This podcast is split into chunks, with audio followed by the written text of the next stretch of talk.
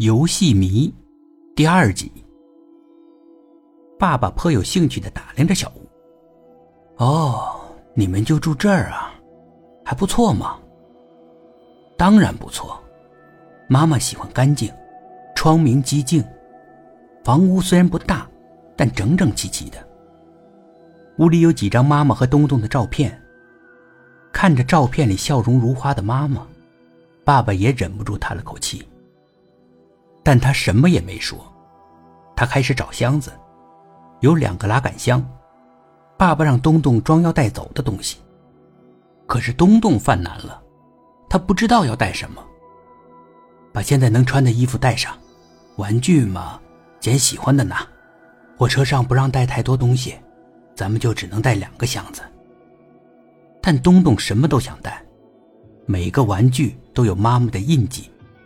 他都记得妈妈是什么时候给他买的，怎么买的。装满了两个箱子，还有很多想要带走的东西。东东就朝外拿，取舍着。爸爸本来不想说东东，但他也忍住了。他指着一辆赛车：“这个玩具你还玩？”那个赛车其实已经很破烂了，大概是东东五岁的时候买的。为了买这赛车，我求了妈妈很久了，她才同意给我买的。我想带着。爸爸不再多说什么，他也不再干涉东东。他坐在阳台的椅子上抽着烟，任由东东自己决定。东东拿出来两件衣服，总算是装好了两个箱子。可以了。爸爸从阳台走了进来。箱子能拉上拉链吗？东东跪在地上开始拉拉链，不是很顺利，东西太多了。爸爸什么也没说，过来帮忙了。他还是力气大，压压整整，两个箱子拉链就拉上了。东东又看见屋里摆的那几张照片了。糟了，我忘记装照片了。爸爸看着刚整理好的箱子，有些泄气。箱子再打开。那可是要费不少事儿的。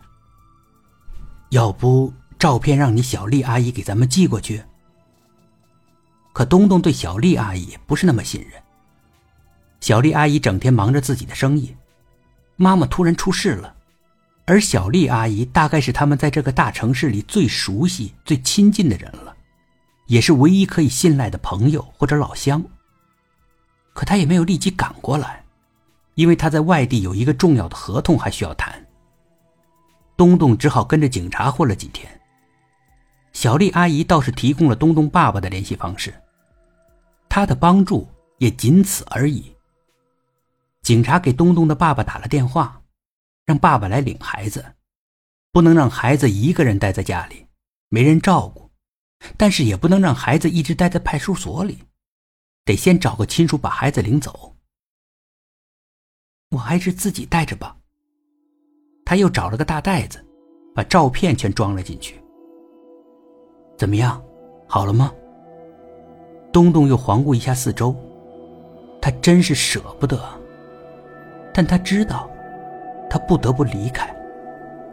他点点头，嗯，好了。那咱们现在就出发吧，离火车开车啊还有五个小时，但这个城市太大了。大概也堵车，咱们带的行李又多，还是早点出发为好。嗯。出了门，东东认真的反锁着。虽然他明白，屋里的东西已经跟他没有啥关系了，但他还是认真的反锁了。本集故事播讲完毕，点击上方的订阅，订阅不迷路。